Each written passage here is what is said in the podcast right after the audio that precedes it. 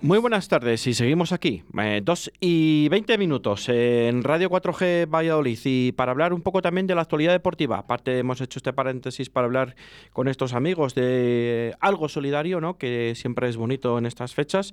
Y bueno, pues vamos a hacer, eh, a seguir con la programación deportiva y para ello vamos a hablar de la última hora del Real Valladolid y para eso tenemos a nuestro compañero y amigo Roberto Antolín. Muy buenas tardes. Muy buenas tardes, Rubén, y a todos los oyentes de los deportes de Radio 4G de Valladolid. Roberto, eh, ¿olvidamos el partido del pasado viernes que ya va a ser una semana esta tarde o hablamos del fracaso, entre comillas, que es la tercera derrota del Real Valladolid en su tercera salida consecutiva? Bueno, yo creo que un equipo tiene que ser regular si quiere conseguir sus objetivos. Y el Real Valladolid, el gran problema que tiene es que está siendo muy irregular, sobre todo los partidos fuera de casa que siempre llega tarde a los partidos. Eh, en los primeros 20 minutos le marcaron dos goles, defensivamente el equipo no está trabajado. En el José Zorrilla no se nota, porque los rivales te llegan menos, aunque cuando te llegan, aunque solo sea una vez, como en el partido frente a Ibiza, te marca. Eso habla de que el entrenador no prepara bien el equipo a nivel defensivo. Yo no he visto nunca en la historia del fútbol un equipo que defensivamente sea débil, que consiga objetivos. Y el Real Valladolid, que es un equipo que juega muy alegre, de centro del campo hacia adelante, el centro del campo hacia atrás se muestra un equipo muy débil, muy endeble. Su defensa es débil. Y un equipo tiene que crecer desde atrás, desde la defensa. Y ahí empieza un equipo a crecer. Sin embargo, Pacheta creo que no piensa eso. Es un equipo que juega siempre mejor que el contrario, sobre todo en ataque, en lo que dura un partido. Tú ves el partido, la totalidad de los minutos, y dices, ¿quién ha jugado mejor? El Real Valladolid ha jugado casi siempre mejor que el rival sobre todo ofensivamente. Pero si tú ves el partido en conjunto, en global, el Real Valladolid ha hecho defensivamente un partido muy pobre. Pero no solo en el partido frente al Huesca, sino en todos los partidos. En aquellos en los cuales el rival le llega menos, pues evidentemente se notan menos las costuras. Le marcó un gol un futbolista que no había marcado ni un solo tanto en la segunda división, que en Huesca era muy criticado por, precisamente porque lo habían contratado como delantero y no había hecho un gol y al Valladolid le hace un gol de tacón al Real Valladolid. Un gol de tacón, un golazo. Sí. Y es que si tú ves las marcas a los jugadores y la forma en la que se producen los goles, son irrisorias. Y ya no es la primera vez, ya no estamos hablando de un accidente, de un mal partido. Hay que sumar Burgos, hay que sumar a Morevieta, hay que sumar, sumar, sumar y sumar. Y estamos en la jornada 20, porque esa era la 19. Quedan 23 jornadas más las de playoffs y el Real Madrid tiene que jugar ese playoff. Ya no vale la excusa de que no ha habido pretemporada. Eh, le ha dado tiempo suficiente para ajustar la línea defensiva. Empezó con primero tres centrales y ahora con dos centrales. Pero al equipo le siguen haciendo ocasiones de forma fácil y sobre todo que al Huesca le valió con intensidad, con salir intenso, le valió para derrotar al Real Valladolid. Ese es el gran resumen de los fracasos que está teniendo el Real Valladolid, sobre todo fuera de casa. Pues la verdad que mm, la verdad que sí que últimamente, pues eso, alegrías pocas a la afición vallesoletana. Eh, bueno, y, qué me dices de mm, del susodicho Gonzalo Plata? de lo ocurrido en la noche del martes al miércoles, eh, con ese accidente espectacular que afortunadamente no pasó más porque Dios no quiso, porque cualquier viandante o incluso los ocupantes del mismo taxi o incluso los ocasionantes del, accidente no podían haber mm, sido mucho más graves no de lo que pasó afortunadamente. Roberto. Es un error grave muy grave eh, con antecedentes porque yo creo que cuando se va a firmar a un futbolista hay que ver su rendimiento en el terreno de juego pero también este tipo de cosas. Porque si yo me entero de este tipo de cosas que soy periodista un director deportivo o la persona que ha fichado a Gonzalo Plata para el Real Valladolid como cedido, recordemos que está préstamo, no en propiedad, es propiedad de Sporting de Lisboa, si tú hablas con la gente de Ecuador y tú hablas con la gente del entorno del Sporting de Lisboa, te van a decir que este futbolista esto ya lo ha hecho más veces. No ha llegado a estrellarse contra otro coche, pero en estado de embriaguez, eh, falta de disciplina con la selección ecuatoriana y con el Sporting de Lisboa. Era un jugador que estaba apartado en el Sporting de Lisboa. Pasa lo mismo que comento con Sergio León. Sergio León es más mayor que Gonzalo Plata, porque Gonzalo Plata solo tiene 21 años recién cumplidos. Pero ya tienen antecedentes extradeportivos de faltas de disciplina. Si tú eso lo sabes, a la hora de firmar un jugador tienes que tenerlo en cuenta, porque sabes que tienes muchas posibilidades de que vuelva a suceder. Así que yo no acuso tanto a Gonzalo Plata de un grave error y terrible error que tiene que asumir todas las consecuencias y yo creo que el jugador ahora mismo no ha recibido castigo. ¿De qué sirve multar económicamente a un jugador multimillonario? Es que no lo entiendo, no hay castigo deportivo, va a jugar. O sea, después de la rueda de prensa y antes de ella yo tenía claro que Gonzalo Plata va a jugar el domingo frente al Real Oviedo. El entrenador sabe que se juega el puesto en cada partido y él tiene que poner a los mejores. Y Gonzalo Plata, junto con Son Weisman y Roque Mesa, son los mejores. Roque no puede jugar por sanción, pero Pacheta siempre va a poner a los buenos y todos sabemos quiénes son los buenos, quiénes son los jugadores que están en forma y el once inicial que recitamos de carrerilla, aunque defensivamente es un equipo pobre. Gonzalo Plata va a jugar, así que no hay castigo deportivo. ¿Realmente qué le ha pasado? Que tiene que pagar un dinero, pero si ya es multimillonario, si ya gana mucho dinero, él no va a notar, él, va a volver a hacer lo que ha hecho, eh, esperemos que no, pero él va a volver a salir por la noche, porque dice, bueno, qué me ha pasado? Nada, Deportivamente no me han castigado. Al día siguiente, al partido siguiente, jugué como titular de nuevo. Económicamente me ponen una multa. Bueno, la pago. Se acabó. Ah, no, que, que no tiene que volver otra vez a vestir la camiseta del Real Valladolid. No, que no, eso no va a pasar. La verdad que a mí me parece también un poco falta de respeto hacia los demás compañeros ¿no? del equipo. Si independientemente de la calidad que tiene Gonzalo Plata, que sabemos que tiene calidad, ¿no? pero yo creo que un castigo de un par de partidos, aunque va en perjuicio del club, ¿vale? Y del equipo, pero, ¿qué dirán los Tony Villa, ¿no? que están esperando su oportunidad? Eh, te digo Tony Villa porque normalmente cuando falla Oscar Plano o, Gonzalo Plata, ¿no? pues normalmente ocupa él su lugar. O me da igual Quique, aunque no sea su puesto, o que tampoco es su puesto, ¿no? Ni, etcétera, ¿no? Los que sean, me da igual. Eh, que están esperando su oportunidad dirán, o sea, mm, yo estoy aquí entrenando eh, independientemente de que respete más o menos las horas, ¿no? Pero nunca tenido ningún percance de esta historia, de esta índole, porque me parece una acción muy grave, ¿no? Que incluso le puede carrear hasta, hasta cárcel, ¿no? Eh, es una persona normal y no sé qué determinará un juez. Pero si el domingo es titular y juega, eh, yo al final diría, ¿para qué me sacrifico tanto? ¿no? Que yo sé que es mi trabajo, para que cuando uno haga, meta la pata, no tenga yo la oportunidad de poder sentir, vibrar en el terreno de juego, o no tenga mi oportunidad. No sé cómo se pueden sentir los jugadores, eh, Roberto. Pienso que esto no es un hecho aislado. Eh, Pacheta no está sabiendo manejar al grupo, aunque él cree que sí. Eh, ya hemos visto otros incidentes. Esta misma temporada, con esta plantilla, dos jugadores de la primera plantilla pegándose en un bar en Valladolid, Quique Pérez y Cristo. Javi Sánchez y Cristo suelen salir bastante por bares y discotecas de Madrid. Eh, Roberto y mm, Luis Pérez, sobre todo Roberto, el portero, después de la derrota de Huesca, salieron por por un bar de Valladolid también eh, y le vieron pues eh, fumando o lo que fuera, que eso ya es, es distinto porque todo esto sale de contexto porque el equipo está perdiendo fuera de casa y no está en puestos de ascenso directo.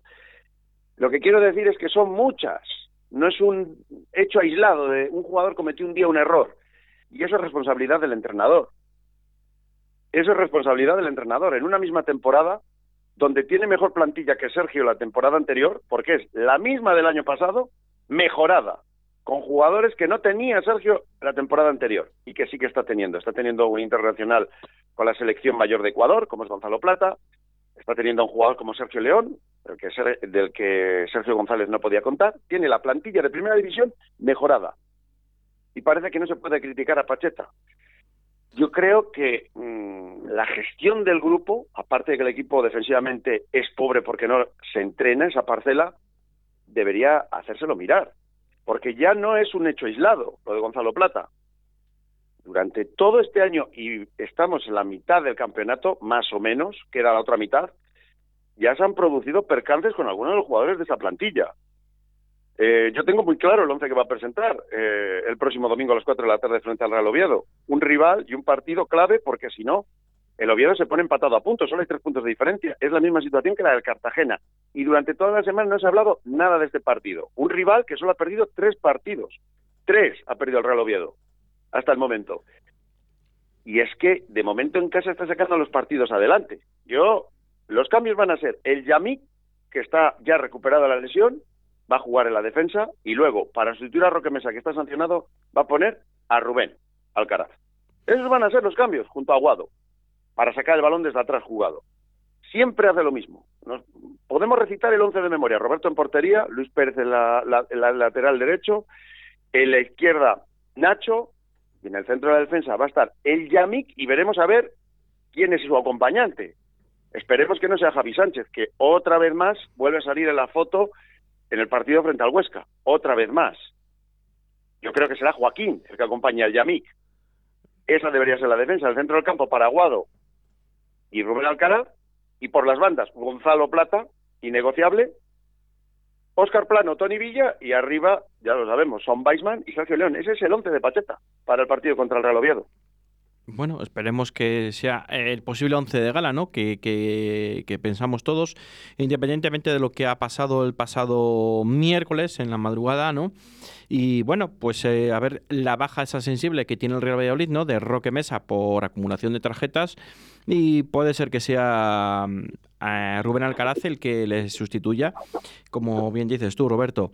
Eh, un, Oviedo que yo también estoy contigo, ¿no? Em, creo que viene en la mejor en el mejor estado de forma desde que empezó la segunda división, ¿no? Con unos resultados últimamente bastante positivos y que puede venir a hacer daño a Zorrilla. Además que va a venir acompañado de bastantes aficionados de Oviedo y van a sentir su apoyo y su aliento, independientemente de que las aficiones del Real Valladolid y la del Real Oviedo también eh, tienen buena relación y están hermanadas. Pero nos vamos a encontrar con un Real Oviedo en alza y que se pueda intentar aprovechar de este bajón, entre comillas, o esta crisis que puede tener el Real Valladolid de resultados fuera de casa y el accidente de Gonzalo Plata. ¿Tú crees que se puede aprovechar un poco de eso el Real Oviedo?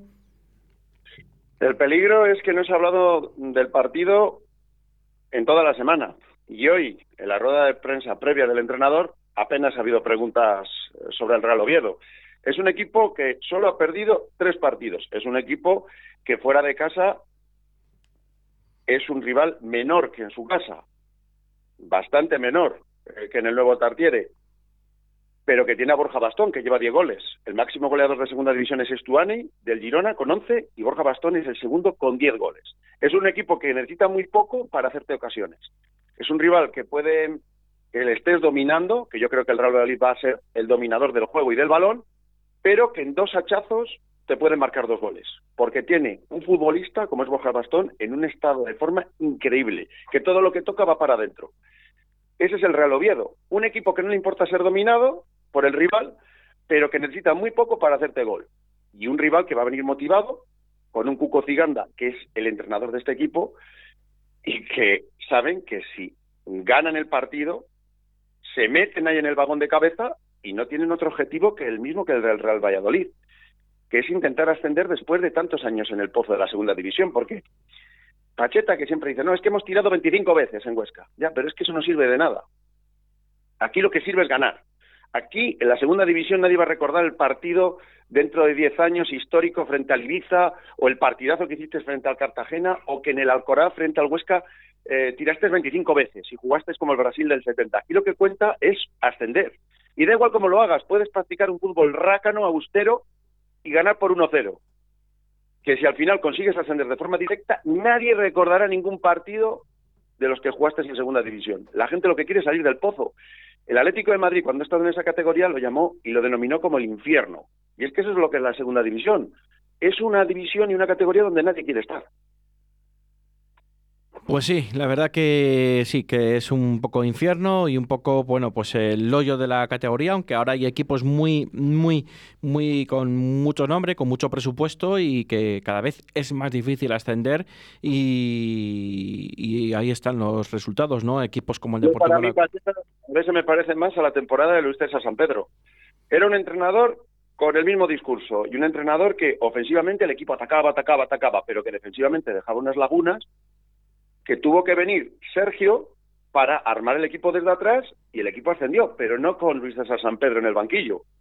El equipo terminó consiguiendo su objetivo, pero no con ese entrenador. Y yo lo que quiero es que el Real Valladolid, si ven que con este entrenador el objetivo cada vez está igual de lejos, igual de lejos, tomen alguna medida. El año pasado con Sergio González el equipo se fue desangrando, desangrando, desangrando, desangrando, desangrando. Se confió en el entrenador hasta el final, pero cuando tú ya ves que cada vez el objetivo se va alejando más, lo que no tienes que permitir es estar otra temporada en segunda división. Eh, Pacheta está ajustando, estamos en la jornada 20 y todavía seguimos ajustando cosas. El objetivo del primer y segundo puesto, eh, el primero ya no está imposible porque esto es muy largo, pero, pero difícil, muy difícil, y te queda el segundo, el segundo lugar, porque tu objetivo tiene que ser ascender de forma directa. En un playoff es una lotería. Pues sí, la verdad que, la verdad que sí. Eh, Roberto, eh, nos emplazamos para la próxima semana, en una semana ya que, será un poco más normal, aunque va a haber partido de Copa del Rey y a ver cómo lo afronta el Real Valladolid con Las Palmas en Zorrilla. Eh, no sé, vamos a ver cómo afronta Pacheta también el partido de Copa del Rey, que es un rival que, que, que, también tiene que ver a Zorrilla en, el actual campeonato liguero, ¿no? Que se jugó allí en Las Palmas y bueno, a ver qué nos deparará, porque tirará la copa, no tirará la copa o a ver qué, con qué equipo se presenta también Las Palmas. Mm, para terminar, tu opinión de la copa ahora mismo, ¿cómo lo ves? La copa a ver, yo soy muy respetuoso con la, Copa, del Rey. La Copa, la, Copa de Gonzalo Plata no, perdona, la Copa del Rey. La Copa del Rey yo creo que es una, es una competición que el Real Valladolid eh, tiene que respetar. Eh, lógicamente, Pacheta tiene que dar la oportunidad a los jugadores que está contando con menos minutos para intentar tener a todos enchufados pero es que el objetivo esta temporada del Real Valladolid, igual que la de otros muchos, no es ganar la Copa del Rey. El objetivo del Real Valladolid esta temporada es ascender por lo civil o por lo criminal. Y la Copa del Rey está muy bien pues para dar minutos a esos jugadores que están teniendo menos minutos y en los que confía menos el entrenador para que no se desenganchen del grupo y puedan seguir ayudando a los demás compañeros. Pero vamos, yo la Copa del Rey no la tiraría, pero sí que tendría claro mi objetivo, que es ascender. Y ese es el objetivo. O sea, y Pacheta tiene que saber cómo administrar sus recursos para lograr el objetivo final, que es el ascenso. Si no logra ascender, es un fracaso. Es un fracaso porque ha contado con una plantilla que es la mejor de la categoría junto con la de, de la Almería con el inciso de que la del Real Valladolid tiene jugadores de primera división que tienen experiencia en primera división, cosa que no tienen muchos jugadores de la Almería. Así que para mí es la mejor plantilla. Si no consigue ascender con esta plantilla, por mucha Copa del Rey o no Copa del Rey, el objetivo es el ascenso. Perfecto.